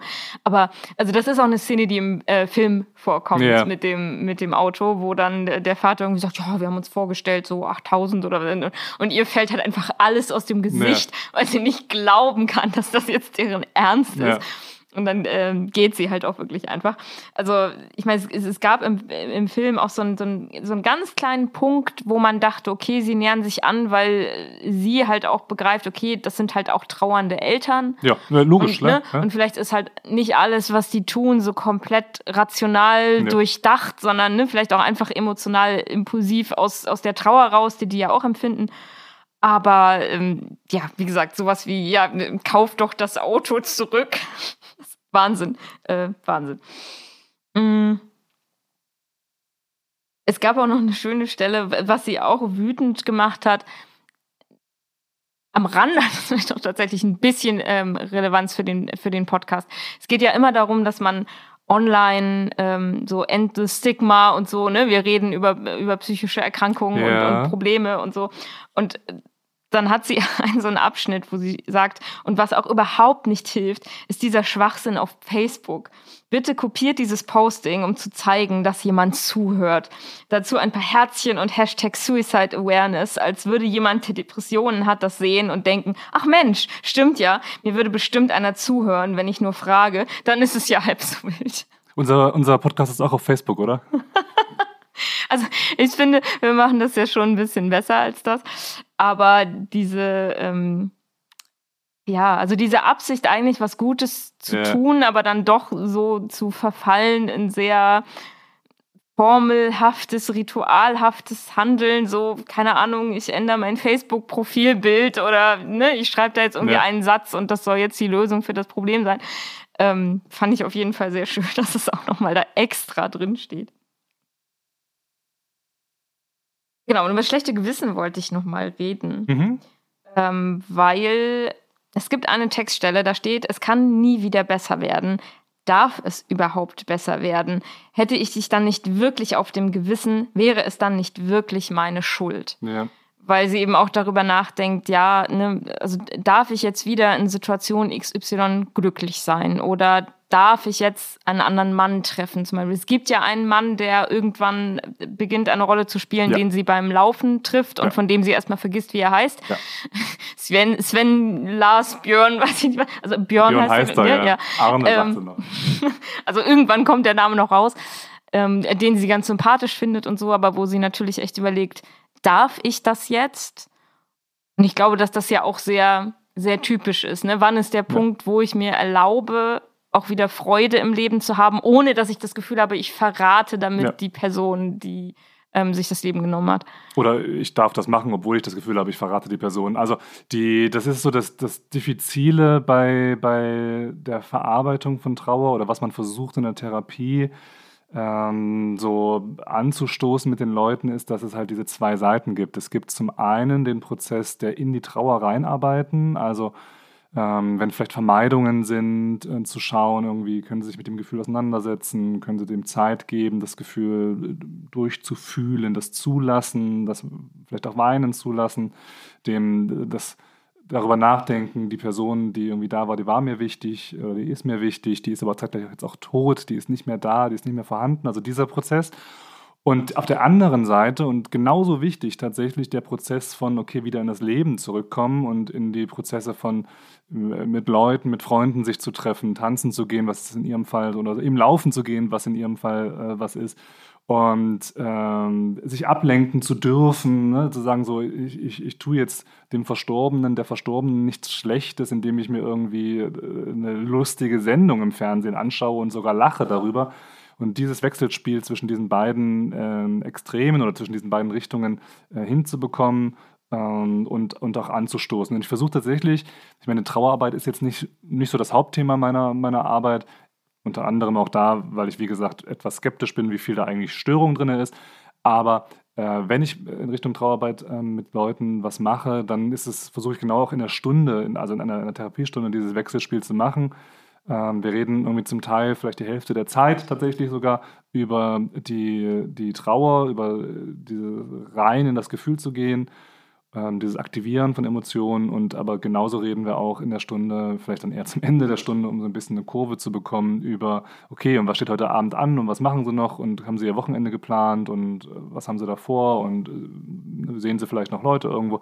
Also dieses, dieses Wechselspiel finde ich enorm wichtig an der Sache, weil keine von beiden Strategien irgendwie mich zu 100 Prozent in die Trauer reinschmeißen, irgendwie, ich muss zerfließen, so eine Art Sühne tun dafür irgendwie, das ist jetzt das Einzige, was mir hilft. Genauso, was aber ja noch schlimmer ist in diesem ja. Fall, wenn man Schuldgefühle hat. Ne? hat ja. Also wenn die Trauer halt da ist, weil zum Beispiel jemand nach langjähriger Krankheit gestorben ist ja. oder bei einem Unfall gestorben ist, an dem man jetzt selber gar nicht beteiligt war oder so, dann ist ja dieser Aspekt des Schuldgefühls nicht so groß, aber man kann ja trotzdem denken, wie kann ich denn glücklich sein, wenn das jetzt passiert ist? Aber wenn dann natürlich auch noch das Schuldgefühl dazu kommt, dass man möglicherweise eine Mitschuld daran trägt, dass das passiert ist, dann ist es ja noch schwieriger. Genau, aber da ist tatsächlich dieses Reinstürzen in die Trauer meiner Erfahrung nach das typischere Muster. Während so bei Sachen, wo relativ klar ist, dass man da überhaupt nichts mit zu tun hat und nicht die Schuld ist, die Vermeidung und dieses, äh, dieses Ausweichen des Gefühls, also als Gegenstrategie, ähm, dann da typischer ist dieses ähm, rein, sich reinwerfen in Arbeit zum Beispiel mhm. und sowas, ne, dass das ähm, typische Strategien sind, um eben nicht das Gefühl äh, spüren zu müssen. Wir haben ja auch schon darüber geredet, dass das quasi auch ein bisschen ein Angehörigen-Roman ist. Und ich finde, sie schildert halt ja, ja, sehr klar, gut, klar. was das ähm, mit der Beziehung gemacht hat. Weil sie verliert nicht nur äh, mit Johann ihren Partner, sondern auch ein bisschen das Leben, was sie vielleicht gerne geführt hätte. Ja. Also sie sagt halt mehrfach, sie hätte schon gerne ein Kind gehabt.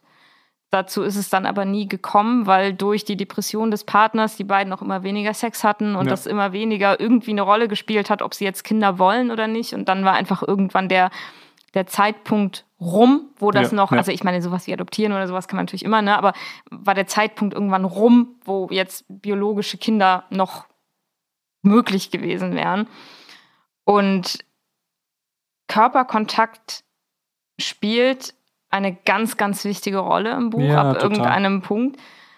Ähm, und da redet sie auch wahnsinnig viel drüber. Also, das ist diesen Körperkontakt und damit ist jetzt nicht nur sexueller Körperkontakt gemeint, irgendwann in der Beziehung nicht mehr stattgefunden Ja. hat und ähm, dass sie in der Trauer sich eigentlich auch immer danach sehnt, dass mal jemand da ist, der sie in den Arm nimmt, der einfach mit ihr non-sexuell im Bett liegt oder einfach ne, nahe bei ihr dran ist. Und ich finde, da ist der Roman sehr gut drin zu zeigen, wie wichtig Körperkontakt ist. Ja. Also für Menschen generell. Ja, so ja. egal in welcher Situation, aber in so einer Situation natürlich nochmal ganz besonders. Und sie, naja, sie merkt halt auch irgendwie, also wenn, als ihr Partner noch gelebt hat, dass das irgendwann sehr anstrengend wurde, weil sie überhaupt nicht mehr wusste, wie sie sich überhaupt verhalten soll.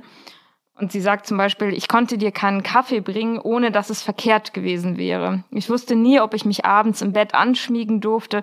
Alles verrutschte. Nichts war mehr an der richtigen Stelle. Vor allem du und ich nicht. Ich habe dauernd meinen Platz gesucht. In der Wohnung, im Leben. Wie ein Hund, der sich ununterbrochen um sich selbst dreht, weil er die richtige Position zum Hinlegen nicht Ja. findet. Und das ist, finde ich, eine sehr, sehr schöne Beschreibung für so eine Beziehungssituation, in der man den Partner, die Partnerin natürlich unterstützen möchte, aber auf der anderen Seite auch gar nicht weiß, wie man sich eigentlich noch verhalten kann, Ja.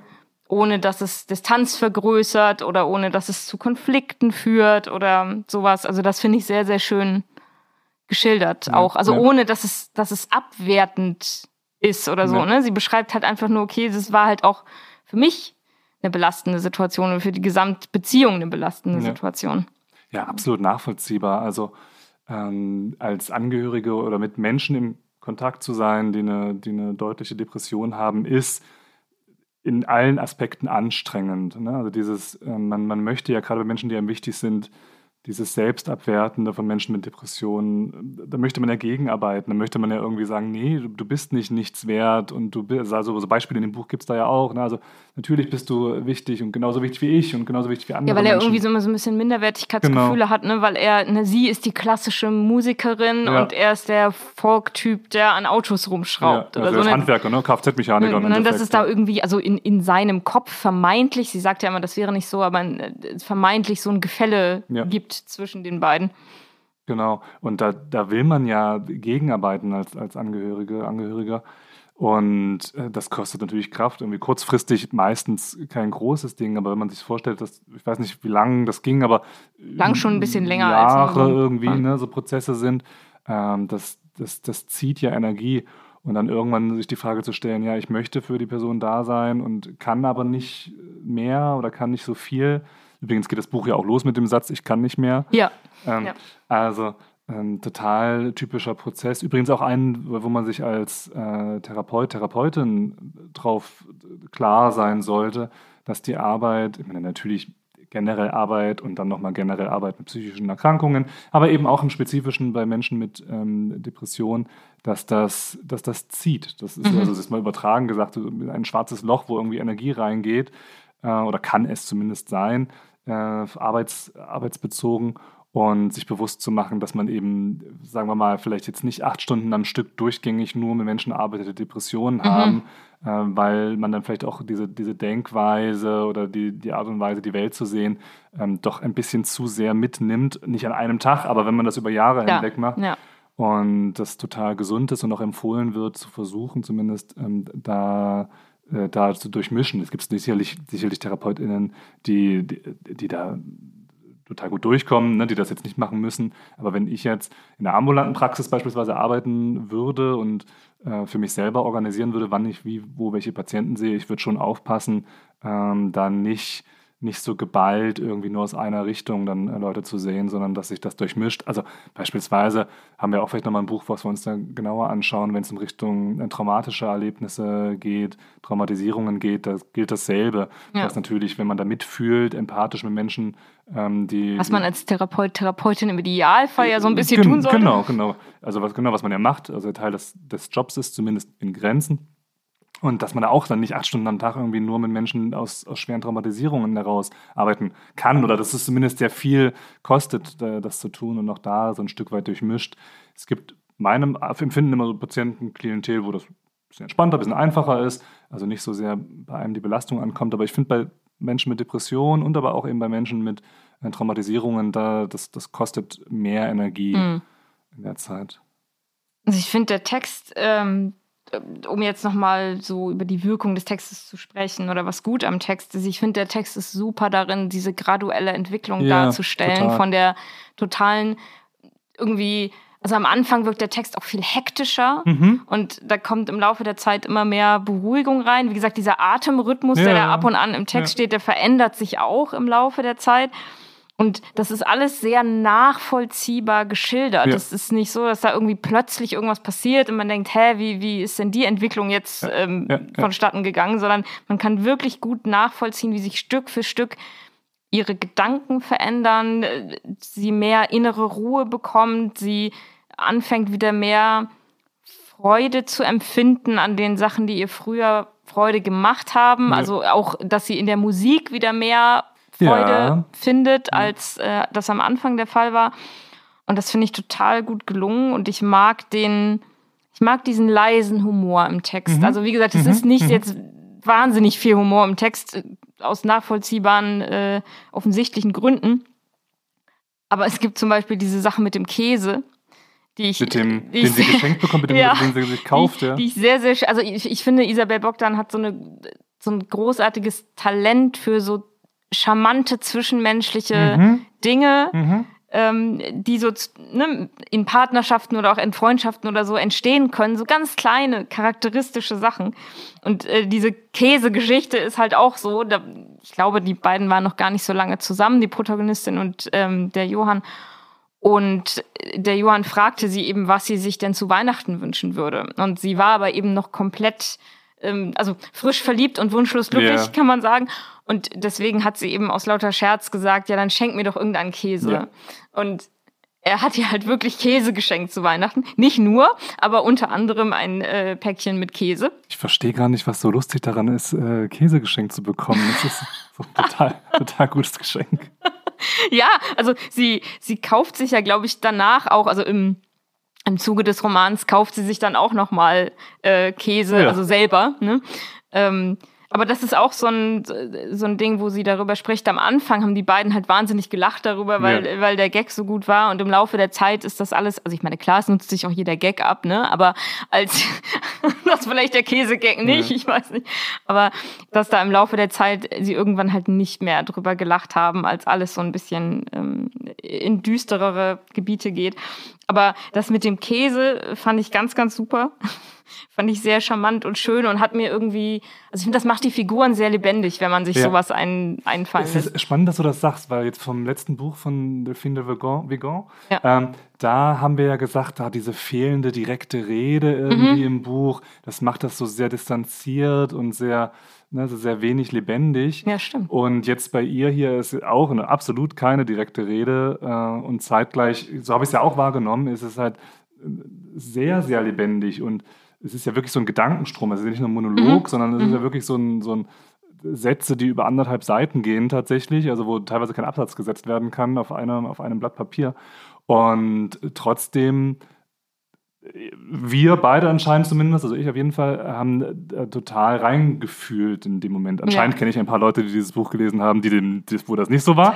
Aber zumindest, ähm, ich, ich fand das äh, total mitfühlbar. Ja, weil Oh. der Ton auch ganz anders ist. Ja. Also bei Delphine de Vigan, hier ist es ja wirklich auch, also in der Ich-Form ja, Ja, ähm, stimmt, geschrieben. stimmt, stimmt, stimmt. Das macht auch nochmal einen Unterschied. Bei Delphine de Vigan war das ja alles aus äh, personaler Perspektive und man hat halt nie direkt gelesen, was wie ich sie Law, Law, ähm, ja. äh, was Law denkt oder so. Ja. Man hat halt immer nur die Draufsicht von außen gehabt, wa- was tut sie oder was passiert innerhalb dieser, dieser Therapie oder so. Und hier sind wir wirklich mittendrin im Kopf. Und ich glaube, wenn, wenn das bei Delphine de Vigan so geschrieben gewesen wäre, Ja, wahrscheinlich. Ja. hätten wir es auch noch mal anders erlebt. Aber ich glaube schon, es liegt hier auch an, die, an dieser Figurengestaltung und an Ja. diesem Blick für, für Situationen, wo man halt ein, wie so ein, wie so ein Pinselstrich, ne, das so gut setzt, dass man sofort eine Vorstellung davon Ja. hat. Wie ist die Situation und wie sind die Charaktere, was sind das für Menschen? Oder, also das kann sie halt wahnsinnig gut. Und sie hat so richtig tolle Formulierungen. An einer Stelle geht es irgendwie um, um, um Schmerz ähm, und, und ihr Herz. Und dann schreibt sie, aber so ein Herz ist ja auch kein Einrichtungsmagazin. Mhm. Was ich total schön fand. Und es ging um, um seinen Geburtstag. äh, der ein problematischer Tag für sie ist. Das hatten Ja. wir ja schon, vorhin Genau, schon, ne? genau. Geburtstage, Todestage und so. Und dann ist es für sie, als würde alles in ihr aus den Regalen fallen. Mhm. Und das sind so Bilder, die ich so schön finde, weil ich mir sofort was darunter vorstellen kann. Sie Ja. aber trotzdem fantasievoll genug sind, äh, ne, um jetzt einfach eine schöne. Also ich glaube, also wie gesagt, mir hat das Buch ja auch äh, ungemein gefallen und ich habe es auch gerne noch mal ein zweites Mal äh, gelesen. Aber jetzt beim zweiten Mal lesen ist mir eine Sache aufgefallen, die vielleicht ein bisschen in diese Richtung geht und die aber vielleicht auch ein, Kritikpunkt oder ist, was, was ich mir, wo ich so dachte, hm, die, ähm, die, die Bilder oder auch die Figuren, die sie auftreten lässt, gerade so die Randfiguren, die Nebenfiguren, da hatte ich manchmal die Sorge, wenn das jetzt noch, wenn das jetzt noch ein bisschen draufkommt, ähm, dann sind wir so am Schmalzigen.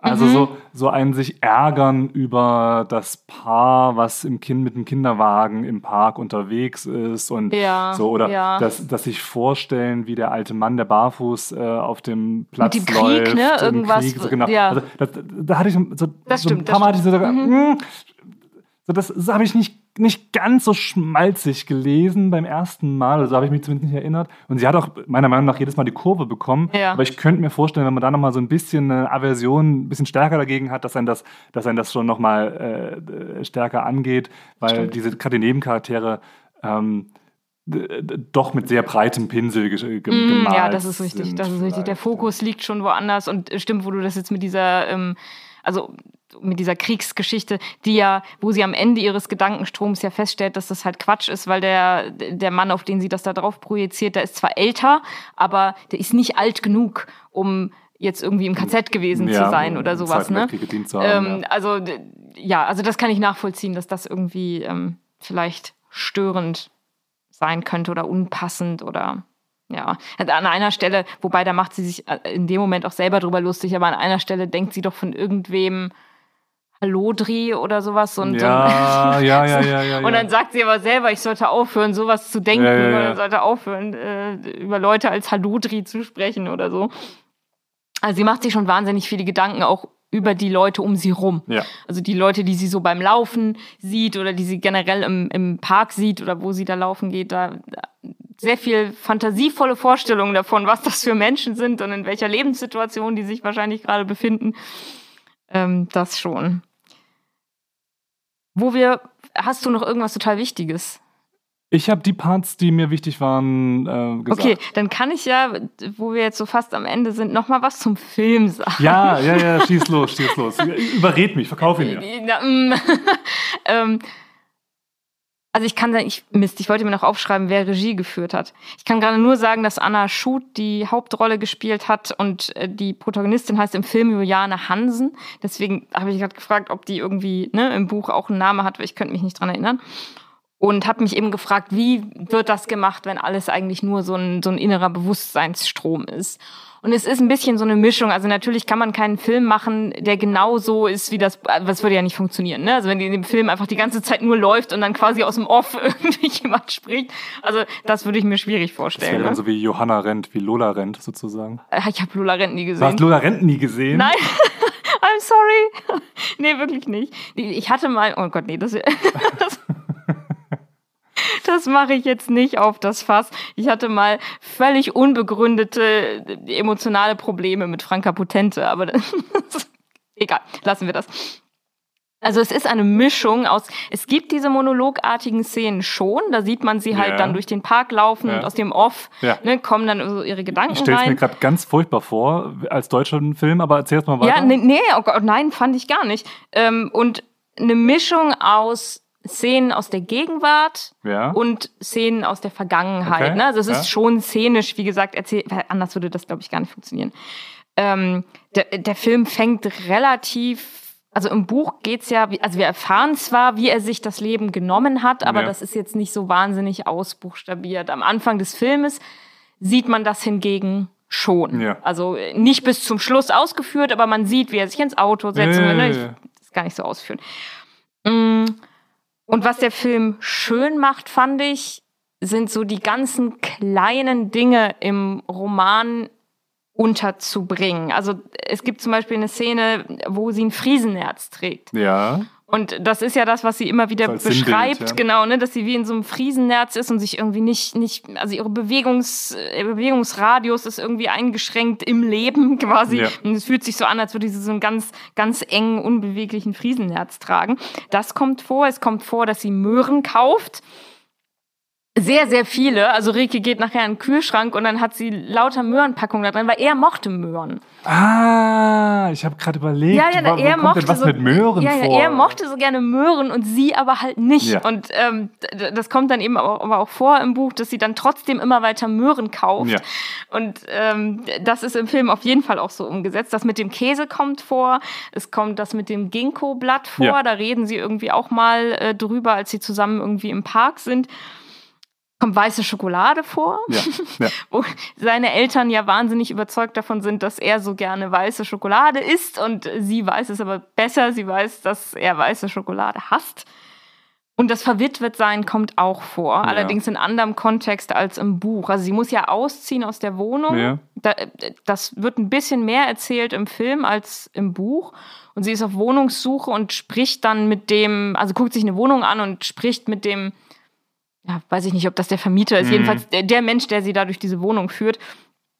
Und sie hat dann halt so Fragebögen ausgefüllt und hat halt verwitwet angekreuzt. Ah, ja. Mhm. Und äh, daraus entsteht dann halt diese, diese Diskussion, weil es noch einen zweiten Fragebogen gibt, wo ledig angekreuzt Ja. war. Und dann kommt es da zu so einem Widerspruch, ne? Und äh, das kommt ja auch im Buch vor, dass sie äh, ja, dass sie sehr traurig darüber ist, dass sie quasi ja wie so Partnerin zweiter Klasse Ja. ist, weil sie nicht verheiratet Ja. waren und dass sie sagt, ich fühle mich schon verwitwet, Ja. auch wenn wir nie verheiratet waren. logischerweise, ja.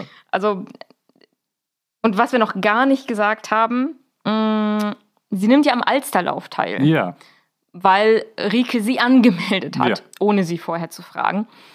Und das ist Kann das nicht aus so einem, aus so einem trunkenen Abend irgendwie? Ja? Das, ja, ich dachte, sie wäre zumindest halb beteiligt gewesen, aber ein bisschen gegen Okay, Willen, ja, also so, so richtig abgesprochen war es nicht. Ja, Und sie ist auch erst total schockiert so und dachte mir, wie soll ich das denn machen? Also muss ich zehn Kilometer laufen und ich Ja. kriege ich ja überhaupt nicht hin. Also ich bin jetzt vielleicht bei sieben Kilometern und noch drei mehr, das schaffe ich ja nie.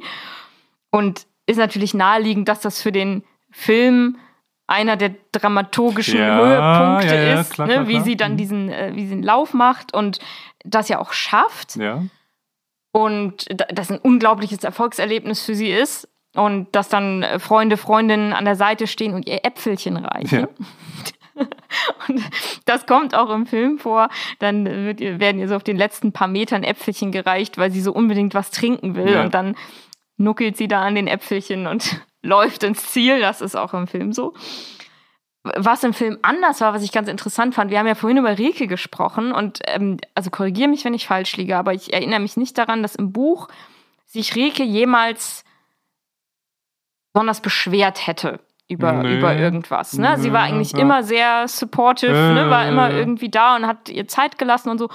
Und im Film gibt es aber eine Szene, wo Rike richtig sauer ist auf sie und ähm, zu ihr nach Hause geht und ihr halt sagt, ja, und hier du, du, du igelst dich so in deiner Trauer ein oder du fütterst äh, geradezu deine Trauer und so nach dem Motto, komm doch da mal raus. Also, sie ist wirklich sauer, Mhm.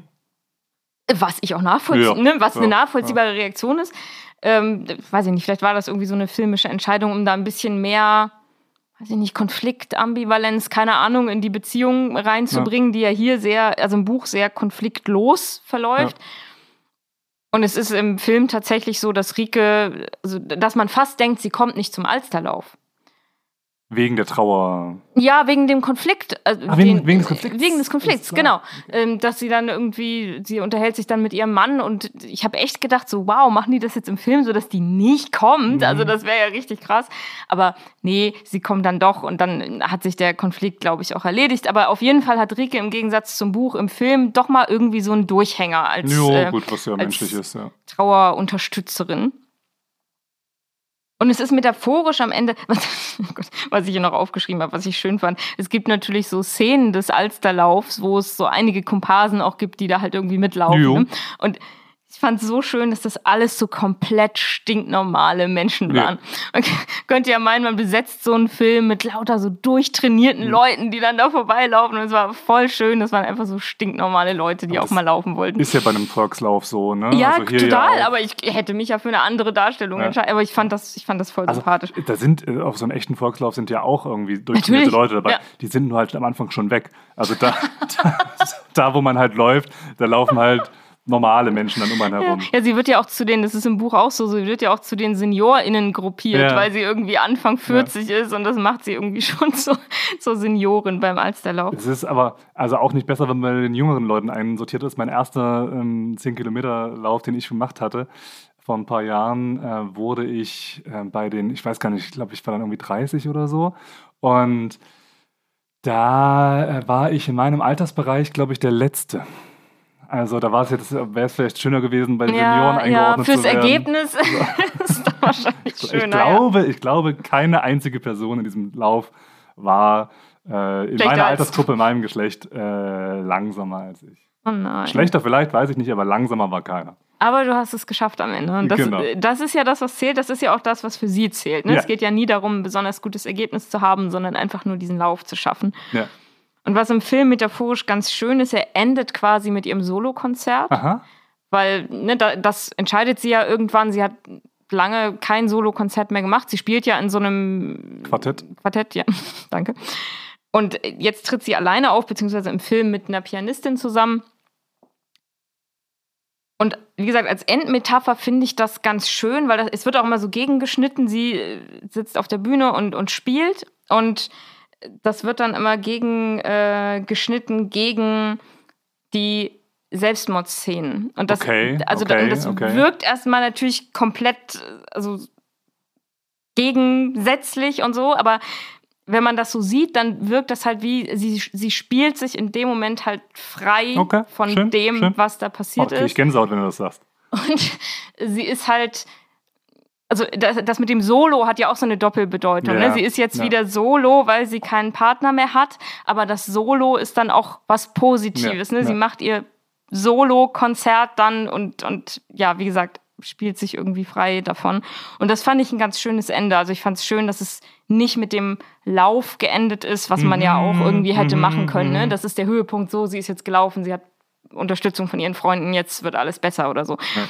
Ähm, das nicht, da fand ich das Konzert am Ende auf jeden Fall besser. Also auch wenn du kein Fan deutscher Fernsehfilme bist. Das, das stimmt, ja. ähm, ich hab's gern geguckt. Okay, okay. Doch. Okay. Also, und gerade wenn man das Buch gelesen hat, finde ich halt wirklich spannend, wie jemand anders, der das auch gelesen hat, das filmisch umsetzt. Also schon, schon allein deswegen fand ich es ganz spannend. Und ist in der Mediathek und bleibt in der Mediathek oder hat das irgendwie ein Ablaufdatum für irgendwas? Wissen wir das? Oh, äh, oh Gott, ich glaube, ich habe neulich, also es hat irgendein Ablaufdatum, aber das ist jetzt nicht übermorgen. Ich glaube, okay. das ist irgendwann nächstes Jahr oder okay, so. Okay. Also wer möchte, kann das in der ARD-Mediathek auf jeden Fall noch angucken. So. Kannst du ja auch noch machen und mir dann sagen, wie du das gefunden hast. Die Chancen liegen bei 50-50.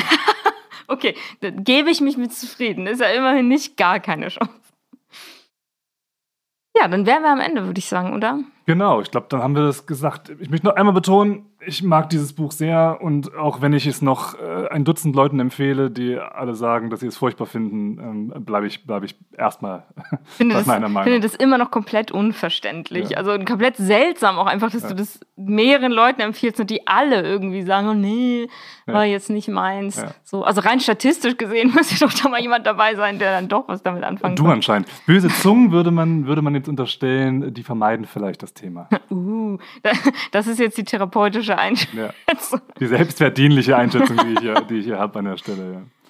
Gut, dann äh, war es das für heute. Vielen Dank fürs Zuhören. Und dann kommt das bald online.